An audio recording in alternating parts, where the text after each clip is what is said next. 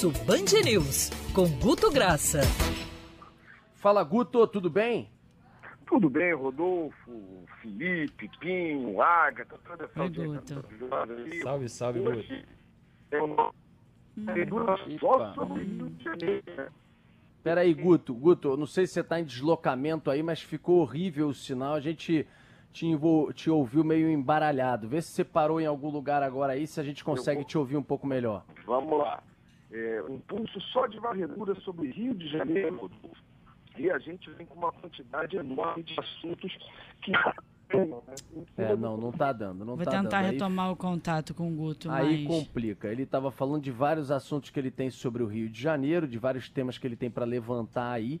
Vamos tentar restabelecer o contato para ver se ele traz para a gente essas informações. De qualquer maneira, Guto Graça traz sempre um pulso nessa área das redes sociais, que é uma área que o o nosso Felipe Moura Brasil entende e acompanha muito bem. Bem mais ativo que, o foi- Rodolfo.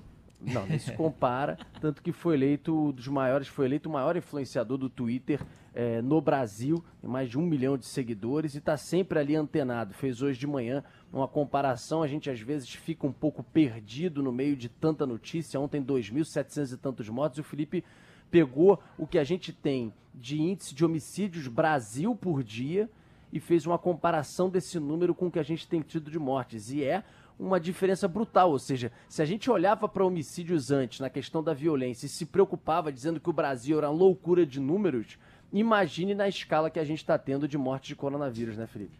É, exatamente. É porque a verdade é que a ala negacionista do bolsonarismo no começo dizia que a pandemia, a Covid-19 só seria um problema se chegasse a marca similar à do número de homicídios no Brasil. Então eu estava aproveitando o recorde do dia de ontem, de 2.842 mortes. Né? Primeiro saiu um número um pouquinho abaixo, mas é que o Rio Grande do Sul atualizou em seguida e aí se chegou a esse número trágico e dramático.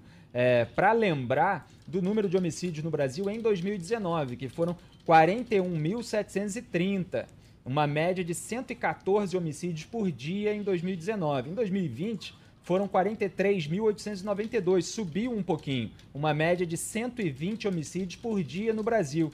E as mortes por Covid-19 no país, desde a primeira que foi computada em 12 de março até ontem, 16 de março, quer dizer, um ano ali, quatro dias, cinco dias, é, um total de 281.625. Vocês vejam que o número de homicídios por ano está ali na casa dos 40 e poucos mil, e nesse um ano de pandemia tivemos 281.625 mortes, uma média de 761 mortes por dia, uma média que está subindo, tanto que ontem chegamos a esse número de 2.842, 841, né? Tem, teve uma discussão aí, é, depois a gente dá o número exato. E o problema já existe e a gente estava querendo justamente evitar que se chegasse a tanto. Bom, Guto Graça já tá na linha, contato retomado ou uma tentativa de Guto. Você escuta a gente bem? Eu escuto bem e eu tô parado, vai ser mais difícil fazer o pulso parado. Estátua, tô brincando de estátua para não correr risco, Agatha. E entenda que nem italiano com mão amarrada, é só eu falar parado, é uma coisa difícil, mas vamos tentar. Bom, mas tá melhor, pelo menos o sinal, viu, Nem ter Guto? cortado lá os cabos da, da, da telefônica na área dele, né? Que nem a gente noticiou Ô, pouco. Então, eu, eu- eu- eu vou ver quem está cortando o cabo, vou lá, vou, vou dar uma acertada lá, vou ver se, se não paguei aquele boletim extra que chega ali, Rodolfo. Enfim, mas é, vai, Guto, manda o primeiro assunto aí que você levantou. Primeiro assunto, Rodolfo, envolvendo o Covid, e a gente chega, passa a semana, entra a semana, lockdown no Rio de Janeiro, o termo. 90% do que se faz de varredura do termo é impreciso. É quase impossível você debater ou conversar um assunto que continua em 15 dias com 90% de percepção errada. Porém, Rodolfo, olha que interessante que acontece.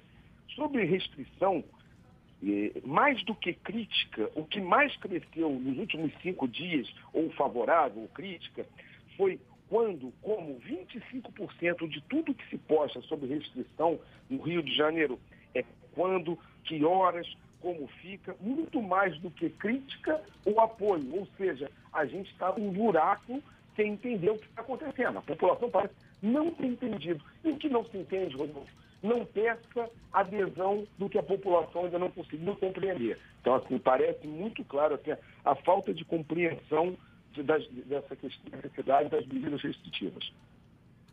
É, Vai Guto, lá, é, não, só um comentário a respeito disso, e é, uma das, é um dos motivos pelos quais vale a pena ouvir a Band News FM, porque aqui eu estava falando isso numa entrevista recente, há, há sempre a explanação dos fatos e da informação original. Então, aqui nesse programa, inclusive, a gente detalha quais são as medidas restritivas, os horários, é, e a partir daí faz análise, evidentemente, sobre a extensão, sobre a reação, é, sobre qual é a perspectiva local. Você veja que na internet há muita gente procurando a informação original, quer dizer, qual é o horário, qual é o dia, qual é o estabelecimento, o que, que pode, o que, que não pode. E muitas vezes o que as pessoas encontram de maneira geral nas redes sociais é mais ataque histérico dos dois lados, sem nem saber exatamente sobre o que estão falando. Eu tenho falado aqui no programa, inclusive, que lockdown é um termo que está sendo usado para identificar é, dezenas de tipos de medidas restritivas diferentes em graus diferentes. E esse senso de nuances, de gradação, se perde em meio a tanta histeria política. Então é preciso ter a raiz nos fatos e aí em cima deles fazer a análise. Você vê quanta gente perdida. Liga aqui na Band News FM que você fica sabendo de tudo. Olha só, Felipe, Rodolfo, Pinho, haja audiência. Vamos passar para outro assunto para a gente ver como é que Vamos embora. é nebuloso, que é tanta informação que talvez a pessoa não consiga digerir. Vamos para um assunto que mexe com paixões. Futebol dentro do Rio de Janeiro. Independente do, de quem está falando para ou continua, continua ou para, 35% novamente é dúvida. Mas vai parar o campeonato? É verdade que vão jogar fora do Rio? Como é que vai ser isso? Vai ter jogo de outro time do, do, de outros estados no Rio de Janeiro durante a pandemia? Vai parar, ou seja, novamente a gente cai no quê? Na vala da dúvida. E aonde não tem luz, prospera o quê? Prospera a desinformação. Então, assim, novamente, o futebol só ilustra novamente o que a gente chama de lockdown. Como o assunto, apesar de se falar, se falar, se falar, como bem disse o Felipe, as pessoas estão encontrando muito mais opinião, às vezes não necessariamente centrada, do que informação. Tem muita gente dando opinião, a gente tem que buscar informar mesmo, Felipe, não tenha dúvida. É. é. exatamente, é fundamental. Em relação ao futebol, que é uma paixão nacional, todos aqueles que gostam e que esperam curtir o jogo do seu time, eles ficam querendo saber se vai ter jogo ou não, se vai ter campeonato ou não, né, Rodolfo? Sem dúvida. Guto, qual o dado que você tem aí sobre futebol em termos de é, apoio ou, ou decisões não, o, o, o apoio, colocações contrárias? Você, quando separa só em quem apoia e é favorável a parar ou não, você está na razão de 55 favoráveis à, à continuação, 45 não favoráveis quando você vai para ambientes somente de futebol. Quando você muda e abre para a sociedade como um todo, isso desequilibra para 65, 35, 30, 30, é, as pessoas estão mais querendo que pare. Então, no ambiente só de futebol, está meio que se equilibrando. Agora, o que me chama mais atenção, Roberto, é que nesse assunto, pandemia e futebol, 35% sejam sobre dúvidas. Se vai parar, se vai voltar, se vai ter eliminatório, ou seja, literalmente parece que o Covid deixa as pessoas em suspenso, Rodolfo. A vida das pessoas em suspenso, a gente vai ter capacidade de se planejar exatamente por estar vivenciando isso, o que parece e que indica essas duas, digamos assim, dúvidas que pairam aí, né? É. Guto, alguma coisa para acrescentar para a ah, gente finalizar a coluna desta quarta? Sobre vacina e assunto Rio de Janeiro, a gente não pode deixar de falar de coisas bem interessantes.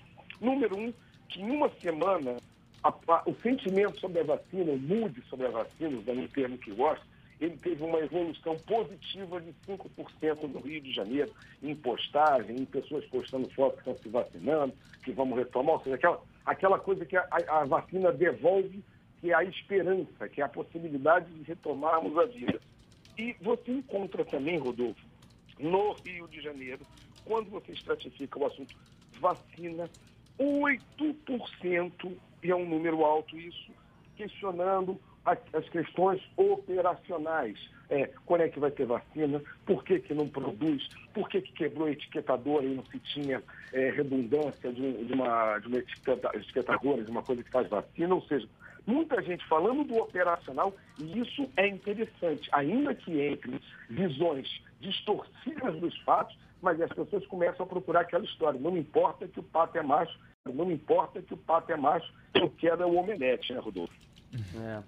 Valeu, Guto, querido. Um abraço. Até quarta-feira que vem.